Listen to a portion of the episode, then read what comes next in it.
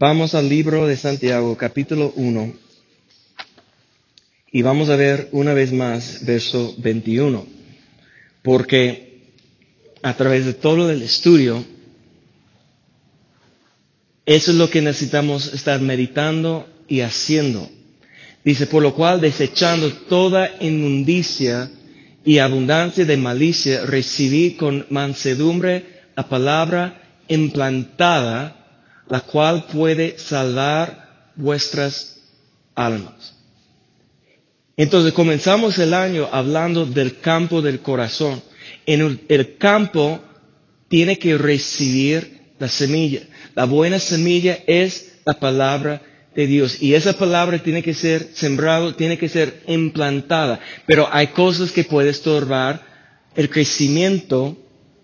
Hay cosas que puede estorbar el fruto de esa silla. Esa semilla, la semilla tiene que dar fruto. Eso es lo que Dios está esperando. Pero hay cosas como inmundicia, lo que dice esa, ese verso, abundancia de malicia. Está hablando solamente de nuestras pasiones, deseos, nuestro razonamiento. Razonamiento es una función de la mente de, del ser humano. Y lo que vimos y lo que fuimos enseñados, hemos sido enseñados por el apóstol la semana pasada, cuando la palabra aparece en, en la Biblia, alma, está hablando, esa es igual a la mente. Dentro tenemos el espíritu que fue creado en la imagen de Dios, caído por el pecado, que tiene que ser regenerado, pero una parte se llama el alma, ese representa la mente, razonamiento, nuestra voluntad. Ahí lo que necesitamos hacer es desechar o arrancar todas las cosas que puede estorbar el crecimiento de la semilla de la buena palabra de Dios que está sembrado en nuestro corazón, para que Él pueda dar fruto, tenemos que arrancar inmundicia, malicia, nuestro deseo y pasiones y todo que puede estorbar para que puede salvar, que quiere decir salvar, renovar, restaurar, rescatar nuestra mente. Todos nuestros problemas en esta vida están en la mente.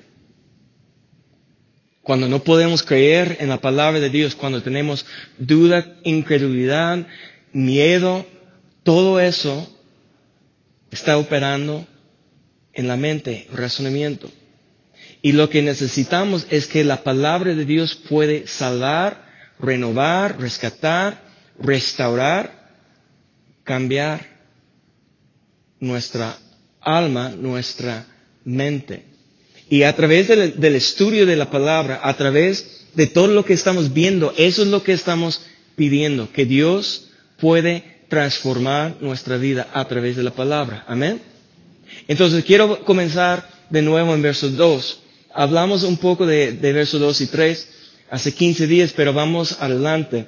Dice, hermanos míos, los hermanos de, de Santiago son los mismos hermanos de Jesús. Cuando él dijo, ¿quién es mi madre, mi hermano y mi hermana son los que hacen la voluntad de Dios, los que quieren hacer la voluntad de Dios. Y eso el Santiago o Jacobo está explicando, enseñando a la iglesia cómo hacer la voluntad de Dios. Hermanos míos, tened por sumo gozo cuando os halléis en diversas pruebas, sabiendo que la prueba de vuestra fe produce paciencia. En otras palabras, el producto o fruto de la prueba de la fe es que paciencia. ¿Ok? Hablamos de eso, entonces vamos adelante. Verso 4. Dice, mas tenga la paciencia su obra completa para que seáis perfectos y cabales, sin que os falte cosa alguna. Entonces vamos a parar por un momento para hablar de ese verso porque ese verso usa algunas palabras que son muy difíciles para creer. Hasta hoy, creo que fue hoy, en Facebook estaba viendo todas las cosas y alguien subió un meme que dice, somos cristianos, no somos perfectos. Y e, esa es, esa es la, como, ah, declaración de, de todo el mundo que no, no soy perfecto, soy ser humano, que Dios entiende mis debilidades y todo eso, porque no hay un buen entendimiento de la palabra perfección. Entonces, si, si dice aquí, para que seáis perfectos, está hablando en, en, qué sentido? ¿Presente, pasado o futuro? Futuro. Entonces, muchas veces nosotros pensamos que perfecto quiere decir que nunca han, nunca han tenido fallas o errores. Pero cuando está hablando en el tenso en sentido del futuro, entonces está hablando de, de un cambio o una, un proceso que está pasando para hacernos diferente que estamos hoy en día. Entonces, cuando la Biblia habla de la perfección, cuando la Biblia habla de los perfectos, no está hablando de alguien que nunca ha pecado, no está hablando de que nunca han tenido fallas o errores, está hablando, la palabra quiere decir crecido y maduro. Entonces está hablando que, que la, las pruebas de la fe tienen un, un fruto, tienen que producir algo. algo. ¿Qué tiene que producir la prueba de la fe? Paciencia. Y la paciencia tiene una obra que tenemos que permitir que esa obra sea completa, que termina su obra. Y muchas veces el problema es cuando estamos pasando las pruebas, no tenemos la actitud correcta. ¿Cuál es la actitud correcta en medio de las pruebas? Sumo gozo. Alguien que, que está recibiendo la palabra, que entiende la palabra, cuando está pasando las pruebas, no están quejando y murmurando y, y, diciendo, ¿dónde está Dios o por qué eso está pasando? Alguien que entiende cuál es su actitud sumo gozo. ¿Por qué? ¿En dónde está el gozo? El gozo está en la presencia del Señor. Entonces, en, lugar de quejar y murmurar y, y, dónde está Dios, ellos están corriendo hacia la presencia de Dios, en donde hay plenitud de gozo. Entonces, eso, la presencia de Dios, es lo que cambia nuestra actitud. La presencia de Dios es lo que nos da fortaleza. La presencia de Dios es, es cómo podemos, cómo será posible sentir gozo en medio de la prueba. Es cuando y solamente si podemos encontrar la presencia de Dios. Y alguien que está madurando, que permitiendo que la paciencia a su obra completa, está llegando a la perfección, madurez. Entonces, perfecto quiere decir maduro. Cabal es algo más allá. Entonces realmente no podemos ser cabales con Dios hasta que somos perfectos, maduros. Y cuando somos perfectos, alcanzando la perfección, cabal quiere decir que estamos cumpliendo la misión, que tenemos cuentas cabales con Dios, que todo lo que Dios está pidiendo de nosotros estamos cumpliendo. Entonces, el apóstol nos ha enseñado cuando en Filipenses, en, un verso en Filipenses, Pablo dice que no hemos alcanzado la perfección. Pero como cuatro o cinco versos después está en Filipenses capítulo 3, que o dos o tres, no recuerdo. Pero cuando está hablando de eso, después dice, pero entreemos que hemos alcanzado la perfección. En un verso dice que no he alcanzado la perfección, pero en otro verso dice que entreemos que hemos, entre nosotros que hemos llegado a la perfección. Entonces parece que es una contradicción. Pero realmente esas dos palabras son traducidos malos. Uno debe ser que no he alcanzado ser cabal. ¿Y cómo el apóstol Pablo no era cabal? Porque no ha cumplido totalmente su misión. El día que realmente vamos a ser cabal delante de Dios es cuando hemos cumplido todo, terminado. Cuando, como, por ejemplo, cuando Jesús estaba en la cruz, sus últimas palabras, consumido está. Ya era cabal. Siempre era perfecto, maduro, desde que, que inició su ministerio. Perfecto, pero hasta que terminó la última parte de su misión, su tarea, ya tenía cuentas cabales completamente. Jesús nunca pecó, no estoy diciendo nada como, como Jesús pecó, tenía errores tampoco. Pero Jesús cumplió toda la misión y cuando Él declaró, consumido está, es cuando ya Dios pudo llevar su espíritu. ¿Por qué? Terminó la misión.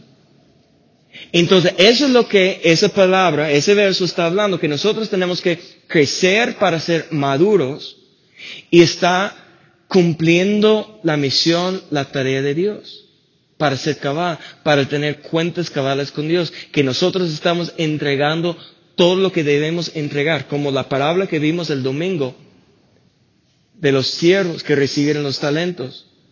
Dos llevaron los talentos que recibieron más un 100% ganancia. Pero uno vino solamente con lo que recibió, no tenía cuentas cabales, porque el Señor estaba esperando su ganancia, su fruto. Entonces, eso es lo que necesitamos entender, que la paciencia tiene una obra para hacer en nuestra vida. Y la paciencia viene a través de qué? Las pruebas. Las pruebas están como el, el gimnasio para que nuestra fe puede crecer y puede producir el fruto que está esperando, paciencia. Esa paciencia ya comienza a obrar en nosotros para llevarnos a madurez espiritual y para que nosotros podamos cumplir la voluntad de Dios. Está claro, ¿verdad? Entonces, mira, vamos adelante. O, o, o si, sin que os falte cosa alguna. Entonces, eso es lo que a través de las pruebas Dios está enseñando a nosotros lo que nos falte, lo que necesitamos estar pidiendo. Entonces, mire lo que dice, dice verso 5. Y si alguno de vosotros tiene falta de sabiduría. Ahora, dice sabiduría, no dice si alguien tiene falta de paciencia. Déjenme darles un tip. Nunca pide a Dios paciencia. ¿Cómo viene la paciencia? A través de las pruebas. Dice, si el Padre enséñame paciente, ser paciente, estás pidiendo una prueba. Como Dios no, no puede darte paciencia, la paciencia está desarrollado a través de qué? Las pruebas. Entonces la persona que ha orado pidiendo, Dios, dame paciencia, realmente que necesitas sabiduría porque no sabes lo que estás pidiendo. Entonces nunca, ese es, el mejor tip. Si no recuerdes nada, recuerdes nunca pide paciencia porque estás pidiendo pruebas. Pero nosotros nunca debemos rechazar o ser um, sorprendidos por las pruebas porque Dios siempre va a permitir las pruebas porque las pruebas tienen una función, para producir paciencia, para que paciencia pueda ser una obra completa de perfección para enseñar a nosotros lo que Dios está pidiendo de nosotros, pero muchas veces decimos, pero yo no sé qué quiere Dios. Entonces, si nosotros, si alguien de nosotros tenemos falta de sabiduría, ¿qué dice? Pídala a Dios, el cual Dios da a todos ¿A quiénes? A todos. Ahora, ¿puede la palabra de Dios mentir? ¿Está equivocado? ¿Hay un error aquí? Muchas veces decimos esa es mala traducción, entonces la gente muchas veces está pensando, no, esa está alguna traducción mala que, no, ¿qué dice? Esa es la verdad. Que si alguien comienza a pedir sabiduría, Dios puede dar a todos sabiduría, pero no solamente sabiduría, dice abundantemente y sin reproche. Dios no te va a regañar, ¿por qué me estás pidiendo eso? ¿O quién crees que quién eres para pedir eso? Dice, la sabiduría de Dios es para quién? Todos. Todos los que están pidiendo. Y Dios da a todos abundantemente, y sin reproche le será dada. Entonces, en ese verso hay dos cosas, dos palabras que quiero enfocar en esa enseñanza. Estoy debatiendo cuál palabra vamos a, ver primeramente. Vamos a, a, a ver primeramente lo que tenemos que hacer para recibir lo que necesitamos de Dios. ¿Qué es lo que necesitamos? Sabiduría. Pero aquí en ese verso ¿Qué dice? ¿Qué es lo que tenemos que hacer para recibir? Pedir.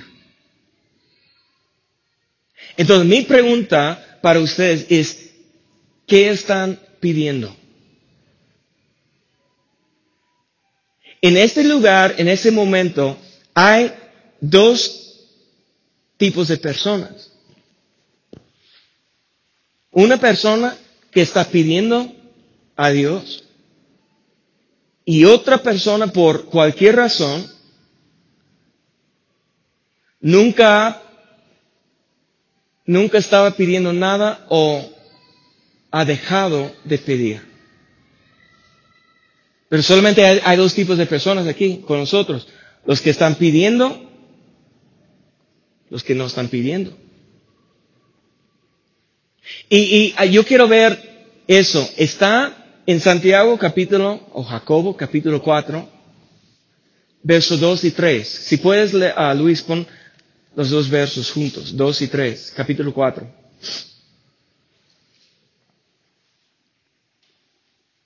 Dice, codiciáis y no tenéis, matáis y ardéis de envidia y no podéis alcanzar. Combatís y lucháis, pero no tenéis lo que deseáis porque no pedís. Pedís y no recibís porque pedís más para gastar en vuestros deleites. Entonces, aquí en ese verso, en los dos versos, vemos los dos tipos de personas. Algunos que están pidiendo y otros que no están pidiendo. Ahora, entre los que están pidiendo hay una división. Y vamos a ver eso en, un, momento. Pero aquí hay una comparación entre los que están pidiendo y los que no están pidiendo. Hay gente que están pidiendo a Dios cosas, pero ¿qué dice la palabra? Solamente para gastar lo que están pidiendo de Dios en sus deleites carnales. Está hablando de la gente que su mente solamente está pensando en lo terrenal. Su mente solamente está ah, pensando en lo que está pasando en su vida en ese momento actual. Están pasando las pruebas, están pensando en las pruebas, en las uh, sus momentos difíciles, en la tormenta que está pasando, en la falta que tiene en la economía o en su salud o en su familia, las broncas que tiene con sus hijos o con sus relaciones. Y siempre esa persona está orando, siempre esa persona está pidiendo, pero todas sus peticiones, todas sus oraciones están basadas en lo terrenal en lo que es temporal. Hay un principio en esta vida que podemos ver hasta a, través de la palabra de Dios que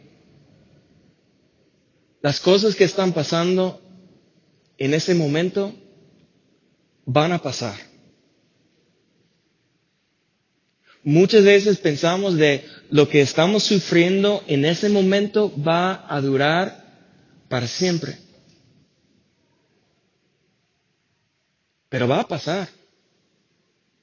No va a quedar igual. Ahora, hay dos opciones. Puede mejorar o también las cosas pueden ser peor. Pero todo tiene un fin.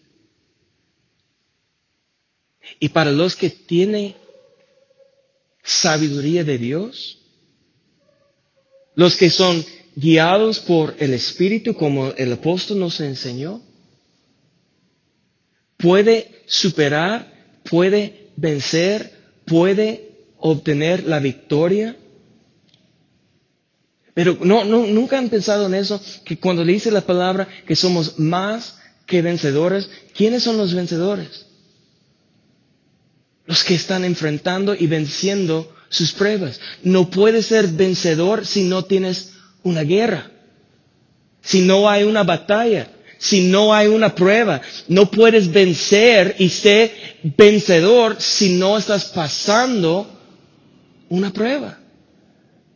Y, yo, si, si, si quiero yo puedo enfocar y solamente predicar que somos más que vencedores y yo puedo estar predicando a, ustedes, emocionando a ustedes y ustedes van a estar conmigo. Amén, gloria a Dios. Te prometo que puedo hacer eso, pero nunca diciendo y nunca enseñando a ustedes que para ser vencedor tienes que vencer. Y ese es el problema. Muchas veces no vemos el, el proceso. ¿Cuántos quieren ser vencedores? Gloria a Dios. ¿Cuántos somos más que vencedores en Cristo Jesús? Gloria a Dios. Pero nunca vemos que para ser más que vencedor, que tenemos que enfrentar nuestro Goliat.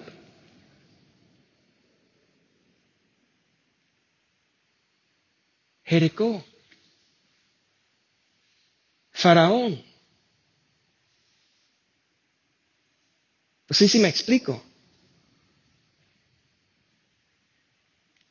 Estamos pidiendo, pero mal.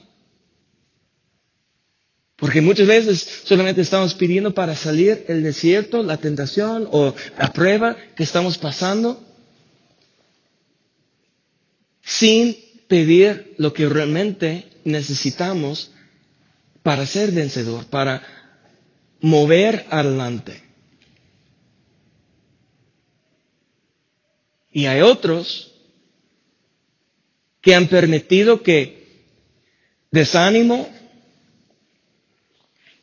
miedo, afán, razonamiento, hacer tu corazón cada vez más duro y más duro hasta que ya estás volviendo a ser incrédulo.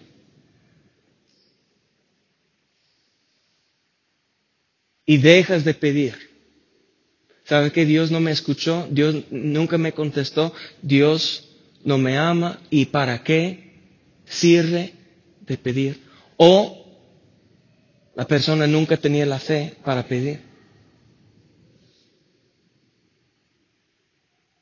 Pero ¿cuáles son las, las señales o las síntomas de, de eso? Que codicia y luchas, contenciones y, y todo eso, cuando hay la manifestación de la carne, son señales de incredulidad que ya ha dejado de, pedir. O están solamente pidiendo para sus propias pasiones, sus propios deseos, cosas carnales, temporales, terrenales. Entonces nosotros necesitamos aprender cómo pedir y qué es lo que debemos pedir. Entonces, como Santiago era muy familiar, podemos ver que lo que él está enseñando está de acuerdo con las enseñanzas de Jesús y quiero ver algunas de las, cosas como Jesús enseñó a nosotros en Marcos capítulo 11, versos 23 y 24. Marcos 11, 23 y 24. Las palabras de Jesús. Dice, porque de cierto os digo de que cualquiera que dijere a este monte, quítate y échate en el mar, y no, que dice, no dudar en su corazón. ¿En dónde? En su corazón. ¿En dónde está la fe? En el corazón.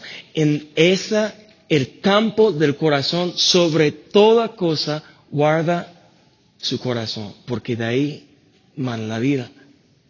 No dudar en su, en su corazón, sino creyere que será hecho lo que dice, lo que diga le será hecho. Por tanto os digo que todo lo que pidiereis orando, creed que lo que recibiréis y os vendrá. ¿Alguien puede decir amén? Esa es la palabra de Dios. Es la palabra de Jesucristo. Esa es una promesa. Que si nosotros tenemos fe en nuestro corazón, si nosotros estamos pidiendo de Dios con la fe, si estamos creyendo en el corazón que lo que estamos pidiendo Dios nos va a dar. Pero muchos de ustedes están pensando, pero no recibí lo que pedí.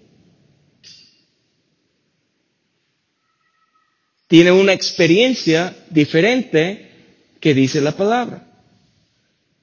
Entonces, ¿cuál es el problema?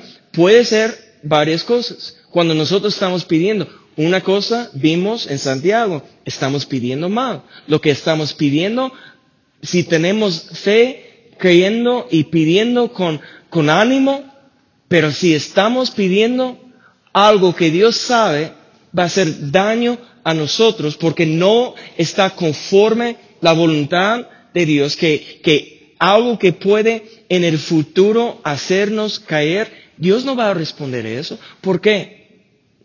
E, es, es, exactamente igual como mis hijas todos los días y todo el día están pidiendo luces, dame dulce y llorando y pidiendo. Y yo como un buen padre no puedo dar a ellos lo que están pidiendo siempre. Algunos momentos sí, pero la mayoría del tiempo no, por su propio beneficio. Pero cuando no tenemos sabiduría, cuando no sabemos los planes de Dios y no sabemos los pensamientos de Dios porque son más altos y nosotros solamente estamos pidiendo lo que queremos y no pidiendo lo que debemos pedir de Dios, vamos a preguntar, pues ¿dónde está Dios? ¿Por qué Dios no importa lo que estoy pidiendo? La otra cosa es que puede que nosotros estamos pidiendo algo que todavía no es el tiempo que Dios tiene preparado. Que tenemos como una idea que Dios nos ha mostrado su plan para nosotros y estamos pidiendo, pero no es el momento que Dios tiene. Y nosotros podemos desanimar pensando, pues, ¿por qué no tengo lo que estoy pidiendo? Y necesitamos sabiduría para saber si no es el tiempo. Entonces Dios puede decir a nosotros, espérate hijo. Dios puede decir que no, lo que estás pidiendo está mal, no está conforme a mis planes. O estamos pidiendo, pero no tenemos realmente la fe, tenemos duda. Esa es la otra cosa que puede estorbar nuestras oraciones. Quiero ver otra cosa que Jesús enseñó en, en Juan capítulo 14. Y quiero iniciar con versos 13 y 14. Jesús cuando está enseñando la, la, última enseñanza a sus discípulos, la noche que fue entregado, que Él está en, en un lugar íntimo, secreto con sus discípulos y Él está enseñando esto. Dice, todo lo que pidieres al Padre en mi nombre, lo haré, para que el Padre sea glorificado en el Hijo. Si algo pidiereis en mi nombre, yo lo haré. Otra vez, es una promesa muy simple. Pero una pregunta, ¿cuál es su nombre? Jesús, el Señor Jesucristo. Entonces hay, hay una condición. Mira, ¿cuál es la primera palabra de verso 13? Y. ¿Qué quiere decir que está conectado a la frase, el verso anterior. Y eso cuando muchas veces pensamos que Jesús está enseñándonos las palabras mágicas. En el nombre de Cristo Jesús, ya Él tiene que darme como, como, ¿cómo se llama um, la película? Aladdin, como cuando Él está pidiendo el genie, ¿cómo se dice? Mira, eso es lo que pensamos. En el nombre de Cristo Jesús son las palabras mágicas. Que ya Dios tiene que darme lo que estoy diciendo porque he aprendido cómo orar correctamente en el nombre de Cristo Jesús. Ahora Dios está comprometido porque Jesús dijo eso. Pero su nombre es el Señor Jesucristo. Señor quiere decir dueño. Señor quiere decir que hemos rendido, estamos sujetos a Él como nuestro Señor. Y la primera palabra, antes de esa promesa, o la primera palabra de ese verso es y, que quiere decir que está conectado a la frase del verso anterior, entonces necesitamos ver lo que dice el verso 12. Porque está hablando a una persona específica que dice, es cierto, es cierto os digo, Él que en mí cree. Entonces, primera cosa, la persona que tiene fe. Las obras que yo hago, Él, ¿quién? Él que cree en Jesucristo, en el Señor Jesucristo. Él las hará también. ¿Hará qué? Las obras que Jesús hizo. Y dice, y hay un mayores hará porque yo voy al Padre. Y esa persona, todo lo que él está pidiendo al Padre, el Padre le va a dar. El Padre hará en su vida. Va a manifestar sus oraciones, pero esa persona que está haciendo, está, es una persona lleno de fe que está haciendo las obras de nuestro Señor Jesucristo. Entonces, esa promesa no es para cualquier. Esa persona es para alguien perfecto y que va cumpliendo el plan. Mire lo que, ok, Juan estaba aquí, Juan, el Evangelio de Juan, escuchó la enseñanza y había confusión. Entonces él explicó precisamente qué Cristo enseñó o su intención en 1 de Juan capítulo 3 verso 22. Mire lo que dice, 1 de Juan 3, 22. Y cualquiera cosa que pediremos, la recibiremos de Cristo, de Dios. ¿Por qué? Guardamos sus mandamientos y hacemos las cosas que son agradables delante de Él. Entonces Juan estaba acostado en su pecho, en, la última cena. Juan estaba ahí presente cuando Jesús enseñó. Y lo que vas a pedir en mi nombre, Dios te va a dar. Pero cómo Juan enseñó a sus discípulos, cómo Juan enseñó esa enseñanza o explicó la enseñanza de Jesús. Para pedir lo que quieres y recibir lo que quieres, ¿cuál es la condición? guardar los mandamientos, igual obediencia. Y aún más, no solamente ser obediente a la ley, pero conocer lo que es agradable al Señor. Esa persona tiene la promesa que todo lo que está pidiendo Dios va a dar, porque esa persona conoce a Dios, conoce el corazón de Dios, conoce los planes de Dios y sabes que está pidiendo con sabiduría conforme la voluntad de Dios. Si tú quieres recibir todo lo que estás pidiendo, pide lo que Dios tiene preparado para ti. No sé si me explico. El momento que comenzamos a pedir lo que Dios quiere para nosotros y no pedir lo que queremos, es el momento que Dios va a dar a todo lo que estamos pidiendo. Pero para eso, ¿qué es lo que necesitamos pedir? Santiago 1, 4.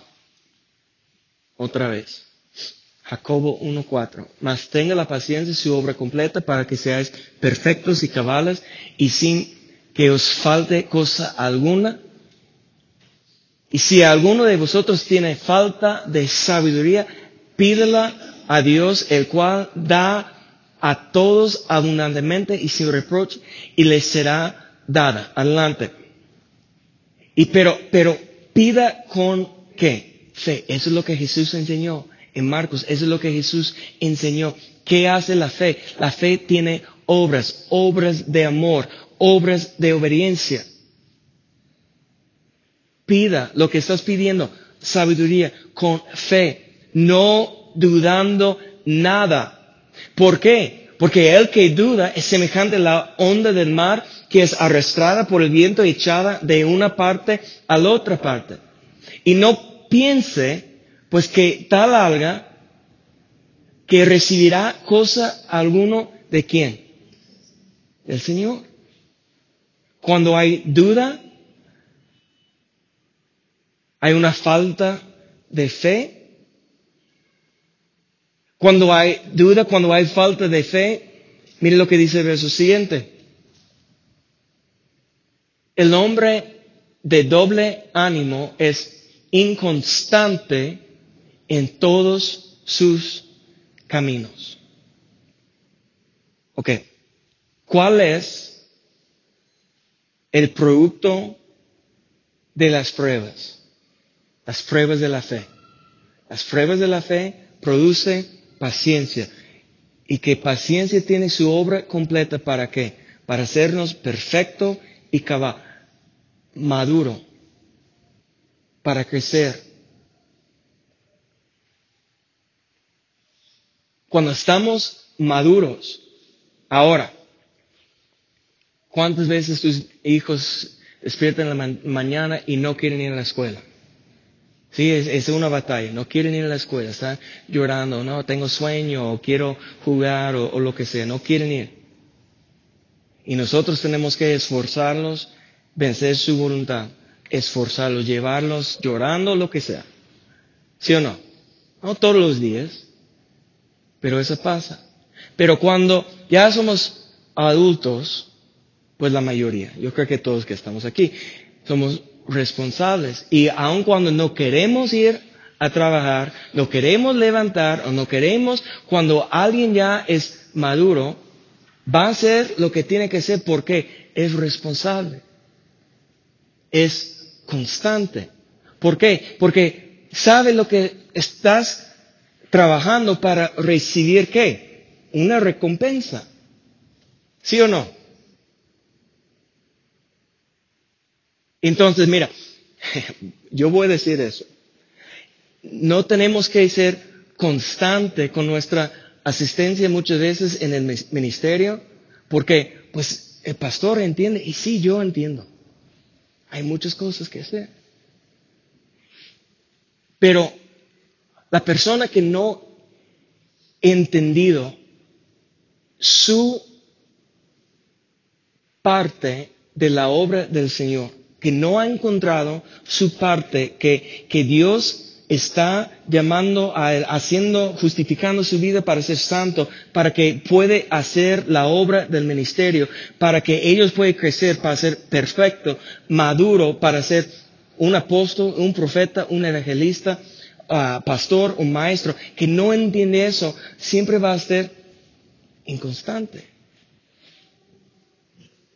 ¿Por qué? No ha crecido. No entiende. No, quiero, no quiere decir que no es hijo, pero es hijo que no todavía tiene entendimiento y tiene que pedir sabiduría. Tenemos que ver eso como estamos constante cuando si estás eh, um, estudiando y pagando, pues vas a estar constante porque tú sabes lo que tú estás invirtiendo y pues al menos si tus papás están pagando, no sé, entonces a lo mejor todavía, pero sí, yo, yo tenía que pagar. Y entonces yo fui. Enfermo, cansado, lo que sea. Yo, yo estaba pagando, entonces yo entendí la necesidad de ser responsable. ¿Sí o no? Cuando entendemos nuestra responsabilidad, vamos a ser constante, pero el doble ánimo es que tengo dudas, que yo no sé si es importante, que si voy o que no, o que es que tienes que pedir sabiduría. Y no, e, es, esa condición de doble ánimo, un día quiero hacer la voluntad de Dios y otro día ya me rindo que, que no puedo. Es falta de fe falta de sabiduría. A lo mejor estás pidiendo, pero estás pidiendo más. ¿Qué es lo que necesitas pedir? Sabiduría. No, pero yo tengo 20 años en la iglesia. Tengo que ser sabio ahora. Miren, necesitamos ver la diferencia entre la sabiduría humana y la sabiduría de Dios. Y Santiago, Jacobo habla de eso en capítulo 3. Santiago capítulo 3, verso 13. Dice, ¿quién es sabio y entendido entre vosotros? Ahora, qué bueno que no estoy preguntando a ustedes esto. Eso es para la palabra de Dios, el Espíritu Santo, para preguntar a todos nosotros. ¿Quién es sabio y entendido entre vosotros? Ahora, muchas veces vamos a levantar nuestra, nuestra mano porque yo tengo toda mi vida en la iglesia, entonces yo tengo que tener sabiduría, pero hay evidencia, hay algo que nos muestra si somos sabios entendidos. Mira, muestre por la buena conducta sus obras en sabia mansedumbre. Entonces, ¿cuál es la muestra de nuestra sabiduría? Nuestra buena conducta. Y si no tenemos la buena conducta, buena quiere decir conforme a la buena voluntad de Dios, conforme a la voluntad de Dios, si nuestra conducta no es conforme las obras que Dios preparó para nosotros para cumplir desde antes que nacimos. Mansedumbre quiere decir que la persona que está sujeto a la voluntad de Dios, como un buey que es está en el campo haciendo la obra conforme a las indicaciones y direcciones de su amo, eso es lo que quiere decir mansedumbre, que nosotros no estamos peleando en contra, estamos haciendo la obra. Que no hay soberbia, que, que nuestro deseo no está sobre los deseos de Dios. Es la persona sabio entendido. Verso 14. Pero si tenéis celos amargos y contención en vuestro corazón. Mira, las palabras que Santiago, Jacobo está usando en ese momento son muy similares de las palabras que, ah, que Pablo usó cuando él dijo que no puedo hablar a ustedes como espirituales, o como maduros, tengo que hablar a ustedes como niños, porque cuando hay contenciones, cuando hay celos, cuando hay divisiones, es lo mismo. Entonces, él está hablando de alguien que no ha llegado a la perfección, madurez. ¿Están conmigo? ¿Sí? Celos amargos y contención en vuestro corazón, no os actéis ni mentáis contra la verdad. ¿A quién estás mintiendo? A ti mismo. Cuando pensamos que somos sabios entendidos, porque tenemos mucho tiempo en la iglesia, lo que sea, pero está manifestando esas manifestaciones de la carne, estamos mintiendo a nosotros mismos. No hay sabiduría, no hay entendimiento, porque la muestra es la buena conducta. Adelante, verso 15. Porque esta sabiduría, entonces hay dos tipos. Hay una sabiduría que no es la que desciende de lo alto, sino de dónde es. La tierra es terrenal, animal, diabólica. Entonces, no desciende de lo alto, que no desciende de Dios, no es del Espíritu de Dios, sino es del diablo, el enemigo. Su origen cuando alguien está pidiendo mal, conforme sus deseos, esa sabiduría, ¿de dónde viene? Del diablo. Ahora, cuando dice aquí animal, en, en inglés dice una palabra, dice sensual. O en otras palabras, que está movido por los sentidos. Lo que ve, lo que escucha, lo que puede tocar, sabe, todos los sentidos, oír. ¿Cómo viven los animales?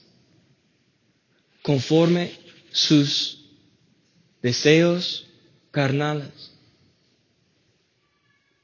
En otras palabras, cuando estamos viviendo conforme nuestros sentidos, nuestros deseos carnales, somos igual.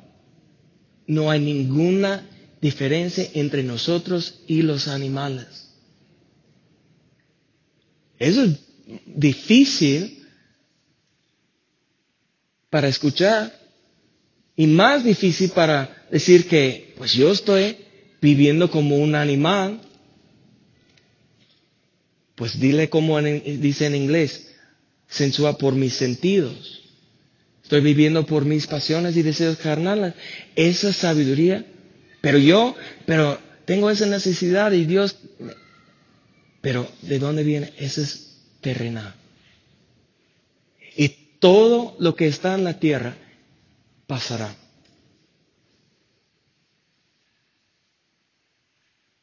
Pero la contraparte, 15, 16. Porque donde hay celos y, la, y contención, ahí hay perturbación y toda obra perversa. En, en vez de tener la buena conducta, hay obra perversa. 17 dice, pero la sabiduría que es de lo alto es primeramente pura y después pacífica. Está haciendo la paz, está buscando la paz, amable, benigna, llena de misericordia y de buenos frutos, sin incertidumbre o sin duda que la fe, la certeza. Cuando estamos pidiendo sabiduría, nos llena aún más con fe. Nuestra fe está aumentando, creciendo más fuerte, sin incertidumbre ni hipocresía. hipocresía. El fruto de justicia se siembra en paz para aquellos que hacen la paz.